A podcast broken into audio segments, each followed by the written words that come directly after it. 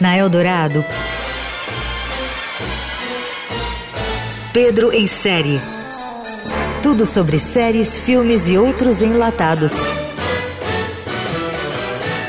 Com Pedro Venceslau. You can find a bit of everything on Tinder, but one little swipe can change your life. A indústria do entretenimento tem um certo fascínio pela história de farsantes bem-sucedidos, e o caso do golpista israelense Shimon Hayut foi um prato cheio para a Netflix. Para quem ainda não ouviu falar dele, trata-se do infame golpista do Tinder, personagem central do documentário de mesmo nome, que se tornou um grande sucesso do streaming.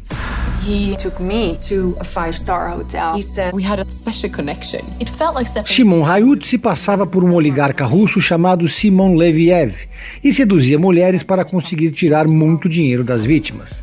O caso queimou o filme do Tinder no mundo inteiro e fez o picareta ser expulso da plataforma. O Tinder anunciou que diversas investigações foram feitas para garantir que o indivíduo nunca mais use o aplicativo sob nenhum pseudônimo. Ou seja, quem curte o aplicativo pode ficar tranquilo. A Netflix tentou entrevistar Leviev, mas ele se negou, claro, a participar do documentário e foi além. Ameaçou processar a companhia por difamação. O golpista, depois de tudo isso, diz agora que vai contar a sua própria versão da história e contratou até um agente para virar filme. Leviev, que está livre, leve e solto, após cumprir apenas cinco meses de prisão, não se envergonha de ter enganado mulheres e ter roubado mais de 10 milhões de dólares, ou seja, 52 milhões de reais. A história é baseada em uma reportagem feita por um jornal norueguês publicada em fevereiro de 2019, que conta a história das três mulheres. O golpista do Tinder da Netflix conta a história do charlatão que nasceu em Tel Aviv em 1990 e pertence a uma família judia ultra-ortodoxa. Sua primeira prisão foi em 2011. Na época, ele foi acusado de fraude por roubar e descontar cheques de pessoas para quem trabalhava.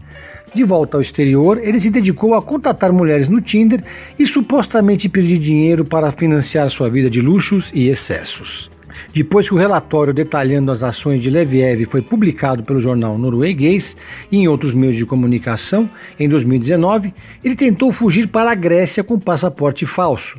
Mas quando desembarcou em Atenas, foi capturado e extraditado para Israel. Foi condenado a 15 meses de prisão e multado em cerca de 50 mil dólares, cerca de 250 mil reais, para compensar suas vítimas. Nas entrevistas que deu à imprensa, Leviev sempre negou ter roubado o dinheiro das mulheres que o acusaram. E agora ele quer virar filme. Leviev foi solto devido às políticas relacionadas à pandemia do coronavírus, mas ainda está sendo processado.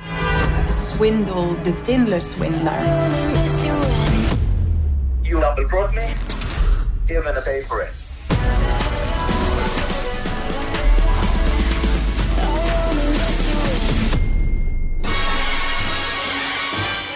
Você ouviu Pedro em série. Tudo sobre séries, filmes e outros enlatados com Pedro Venceslau.